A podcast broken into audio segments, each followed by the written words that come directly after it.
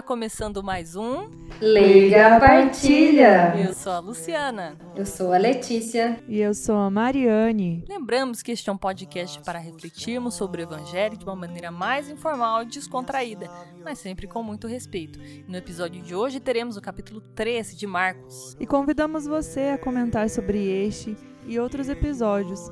E também não deixe de interagir conosco nas nossas postagens, nas redes sociais. É isso aí, então vamos à leitura, Alex? Sim, então a leitura de hoje é Marcos, capítulo 3, versículos de 20 a 35. Jesus voltou para casa com seus discípulos. E de novo se reuniu tanta gente que eles nem sequer podiam comer. Quando souberam disso, os parentes de Jesus saíram para agarrá-lo, porque diziam que ele estava fora de si.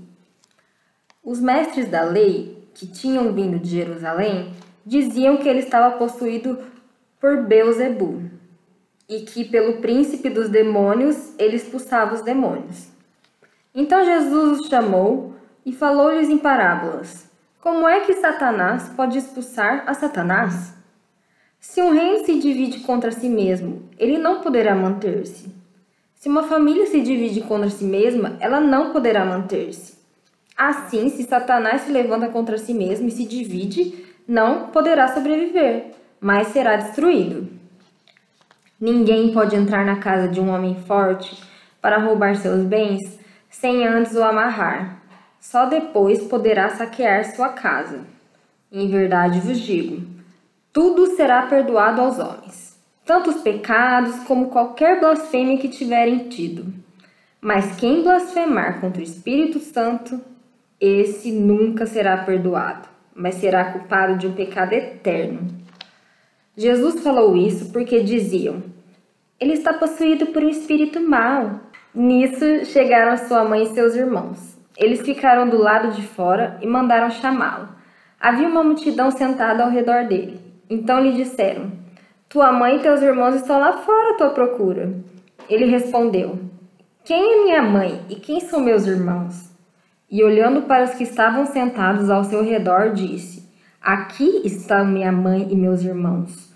Quem faz a vontade de Deus, esse é meu irmão, minha irmã e minha mãe. Muito bem, agora vamos para aquela contextualização, que é aquele momento da vida de Jesus, alguma coisa, né, Mari? Vamos lá.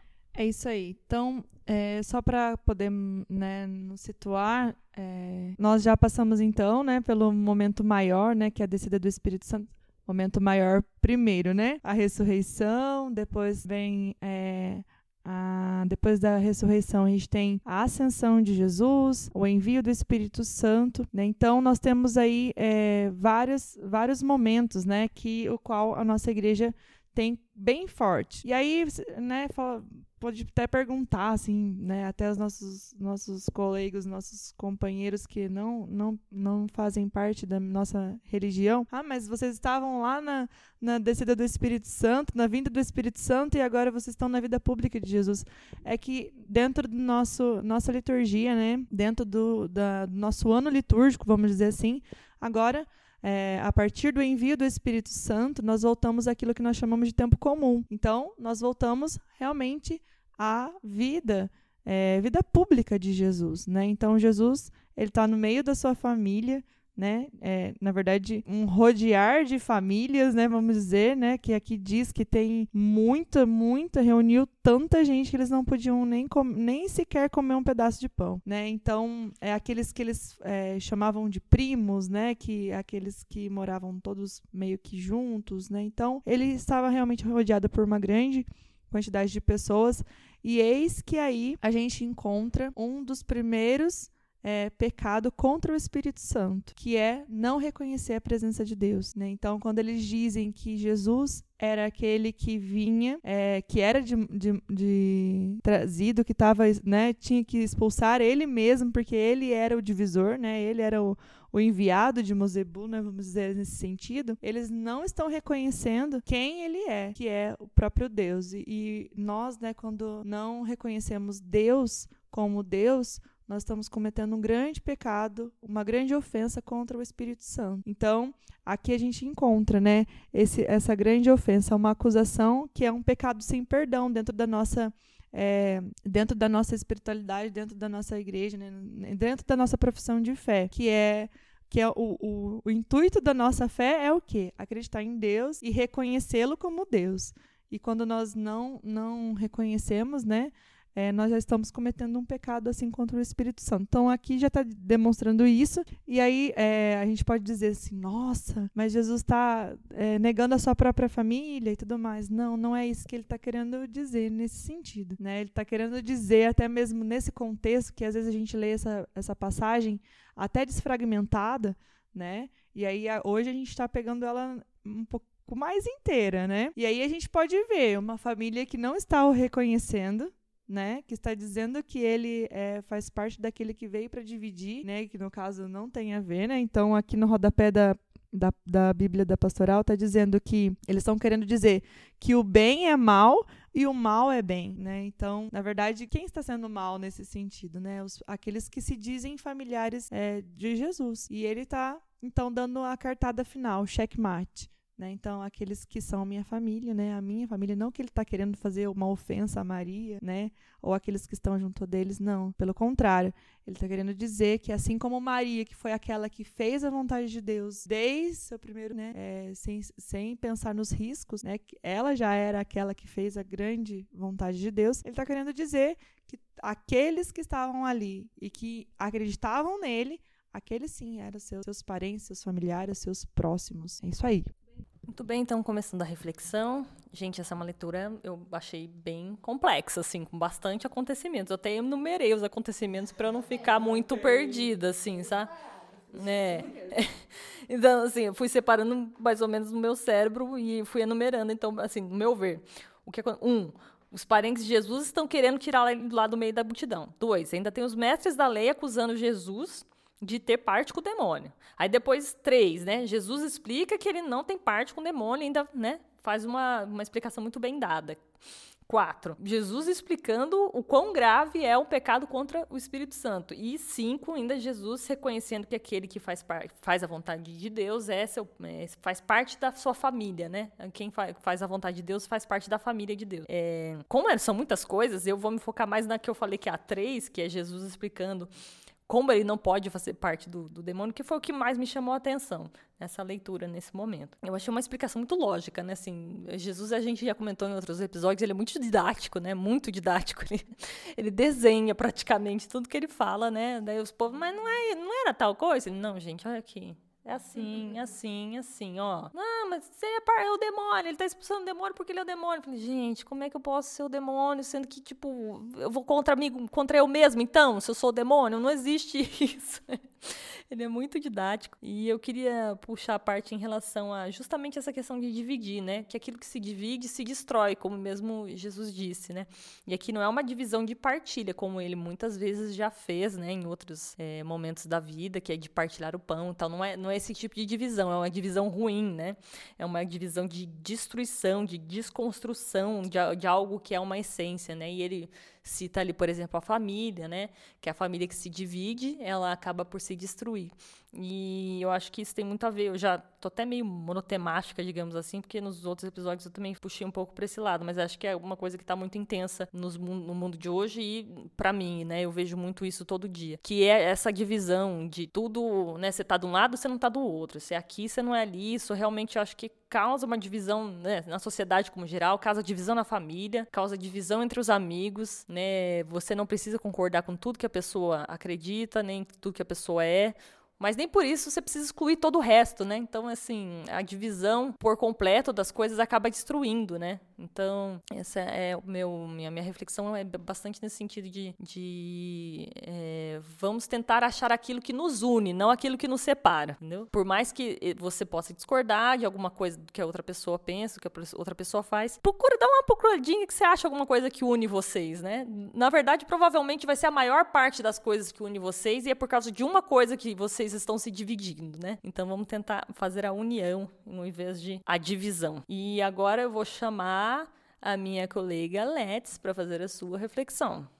Obrigada, Mário. Obrigada, Lu, pela né, explicação e reflexão de vocês. É, eu também tentei separar em três momentos e tentei trazer para nossa realidade, né, para nossa, o que que pode, o que que isso infere no que eu faço, o que eu não faço. Então, primeiro que o incômodo dos parentes de Jesus com a maneira como ele conduzia e agregava as pessoas para perto dele, né? Eu acho que esse incômodo é falta de fé nele, né, que fazia milagres, curas, além, né, de falar boas palavras para as pessoas, mas também o incômodo com a mudança que ele chega e traz né? Ele não estava na casa dele, ele retorna à casa dele, né? E a gente sabe, a mudança, mesmo quando é uma mudança para algo melhor, ela incomoda, ela gera desconforto. Então, Jesus vem para fazer essa mudança na gente também e vai causar desconforto, né? A gente vai precisar melhorar em alguma coisa para se tornar é, uma pessoa mais próxima a Ele.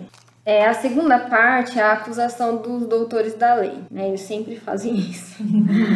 né? Eu penso que eles tinham consciência que Jesus era um cara diferenciado e do bem, mas que também punha em xeque tudo aquilo que eles falavam. Né? Eles, doutores da lei, falavam, ditavam como lei. Então, eles lançam uma dúvida, né? chamando Jesus de Satanás e novamente tentam descredibilizar Jesus, né? Falando que a origem daquilo. Vou falar poderes, eu não sei se seria essa palavra mais adequada, mas enfim, é, vem de um lugar sujo, né?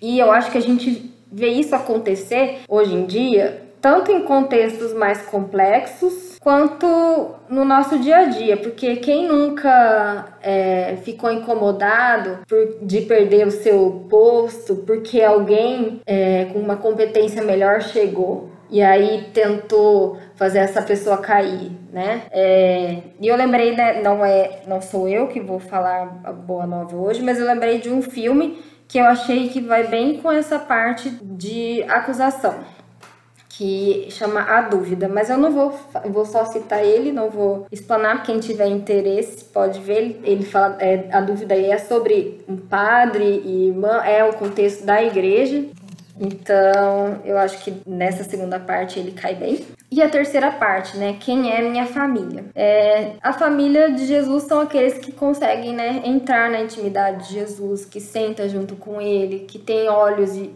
ouvidos para entender o que ele fala. E com isso, né, como a Mari bem falou, ele não está querendo desdenhar sua mãe, Maria, né, seus irmãos discípulos, né, seus primos, mas as palavras dele dele foram para ressignificar o conceito de família. E eu vejo assim, por exemplo, nós três aqui, eu vejo como uma família.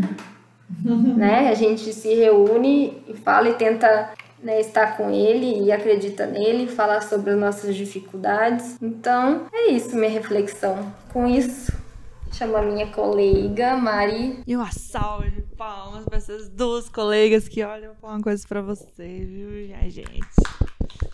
Arrasam, arrasam nessas reflexões aí que olha. Como se você não arrasasse. Uma complementa também. a outra e agora eu vou fazer um juntado, fica vendo.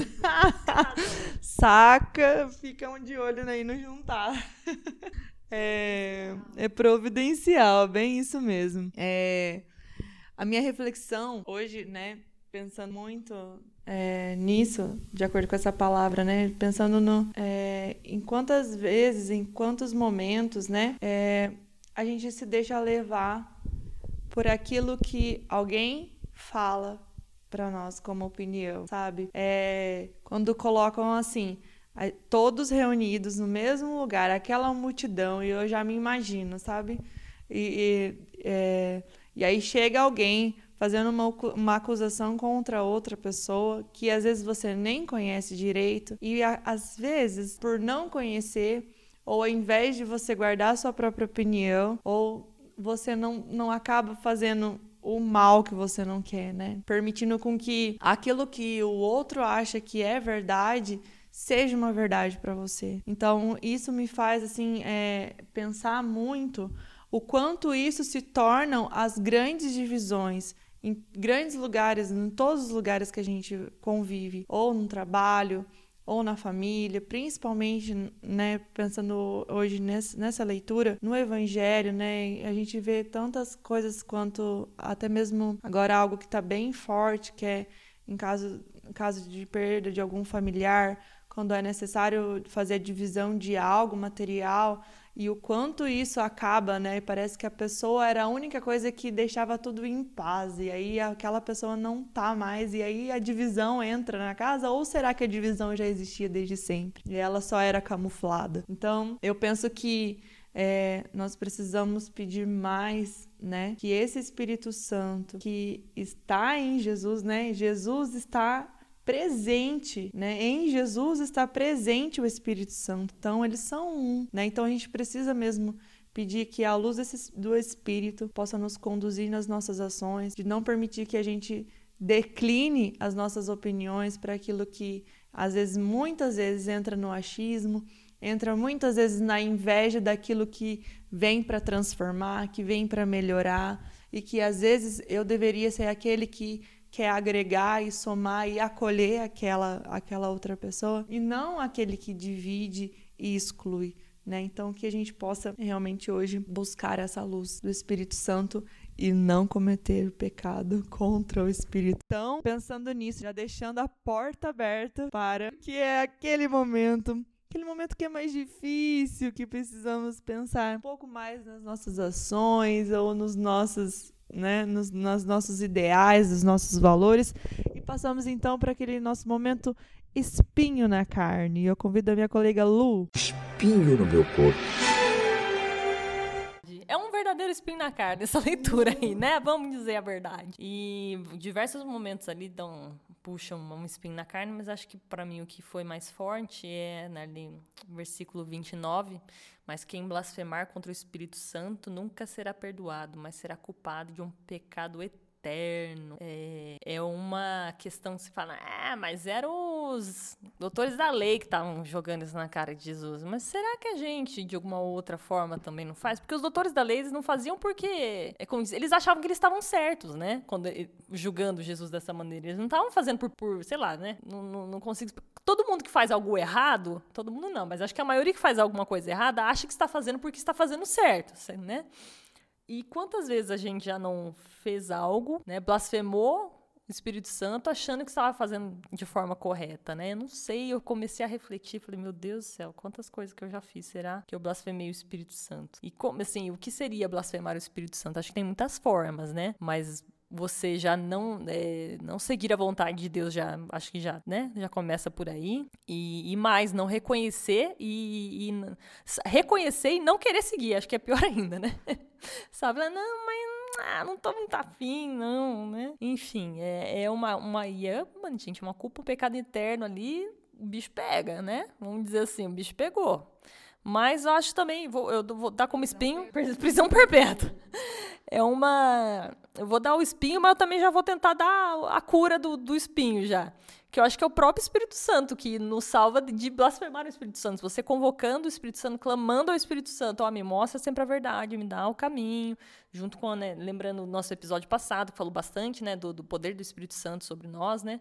Então, então acho que também assim, por mais que você tenha pecado contra ele, você consegue chamando ele para perto de você, para dentro de você, vamos dizer, pro seu lado, você consegue reverter essa situação. Mas é um baita de um espinho. E agora, vou chamar ela para fazer aquele momento que já dá mais um pouquinho de um pouquinho de calorzinho no coração, assim, que a gente ficou um pouco melhor, se sente bem, se, re, se sente regozijado. Nossa, ela gastou hoje, gente.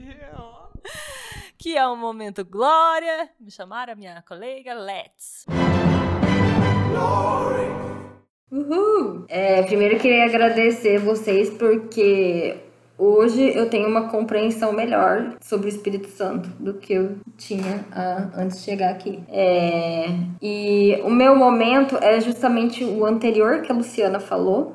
Eu acho que é o, o posto complementar. Misericórdia. O posto complementar que quando fala que tudo será perdoado aos homens. É, entre aspas. Mas basta crer, né? Mas não, basta crer e acreditar, né? E aceitar o Espírito Santo, como vocês falaram. Mas isso é, não significa viver na, né? Quando fala será perdoado, tudo será perdoado aos homens, né? Viver na leviandade, né? Que é viver sem seriedade, viver a vida louca, né? A gente tem um compromisso firmado com Cristo, né? Que é acreditar nele e viver segundo os seus mandamentos, apesar dos nossos pecados. Então, esse, esse é o meu momento glória. Glória! Muito bem, então agora vamos para um momentinho dica, aquele momento que a gente fala para você aí alguma coisa para você ler, para você assistir, para você ouvir, ou apenas sentir no coração mesmo, que é o nosso momento Boa Nova. Quero partilhar,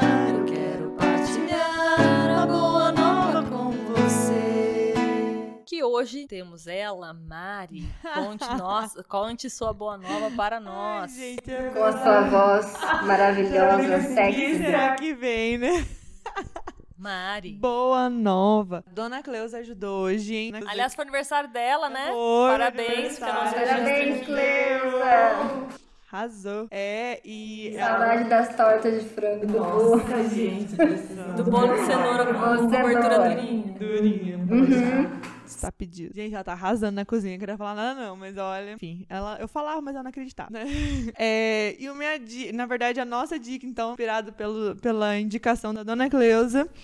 Ela falou, né? Nós assistimos, né, por esses dias. Fazia tempo que a gente tentava assistir, não tinha dado certo. Que é o filme. Então, a dica de hoje é um filme que também tem a ver, né, com um julgamento tão uma visão errada, né, daquilo que acontece de, um, de, um, de um- uma situação, numa fatalidade, vamos dizer assim. Não vou entrar em detalhes, que senão eu sempre acabo dando spoiler. E, e eles acusam um inocente, e assim, é muito inocente. Então, eu deixo aí pra vocês a dica do filme O Milagre da Cela 7. Então não deixem assim de assistir. Eu sei que muita pessoa já- muitas pessoas já assistiu, mas eu assisti e chorei litros e, e é sensacional. Todo mundo fala, eu nunca assisti, eu sempre falo, ah, eu vou assistir e não assisti. Então Eu agora também. é a hora de assistir. Eu ficava nessa, assim, de não assistir. Nossa, mas olha, vale a pena, vale a pena. Vale muito a pena, assim, é, sobre essa questão. Tem um pouco a ver sobre a questão de- do julgamento, do julgar e tudo mais, né? E a transformação é, que vem da pureza, né? Do mais simples do coração mesmo, que é, é o personagem principal, mas eu não vou entrar em detalhes pra não cair em tentação.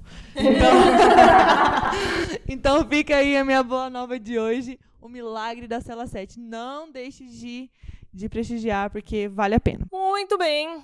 Então estamos chegando ao final de mais um Leiga Partilha. Ah, Ah, já. muito rápido, gente. Esperamos que vocês tenham gostado tanto quanto nós. E caso vocês queiram mandar suas críticas, comentários, sugestões e especialmente suas partilhas da palavra, nós temos canais de contato, não é mesmo, Let's? Sim, nós estamos né, no Instagram, que é arroba Leiga Partilha, ou se você pôr na lupinha né, de pesquisa, Leiga Partilha, você vai achar, tem vários posts legais. Toda semana, né? Toda semana não, toda, a cada 15 dias a gente coloca um episódio lá também. Então, né, se quiser entrar em contato, manda uma DM, assim que fala, gente, o, o direct. Que estamos aí pra ouvir vocês. Isso, faz, faz lá, gente. Faz a sua partilha aí. E marque o Leiga Partilha, né? Então, nos marque na sua publicação. Faça aí um, é, o seu TBT do Leiga Partilha. Vamos movimentar essa, essa, as nossas redes sociais, né? Com, com coisas boas. A gente tá precisando, hein? E aproveitando, Mari, já que você está aí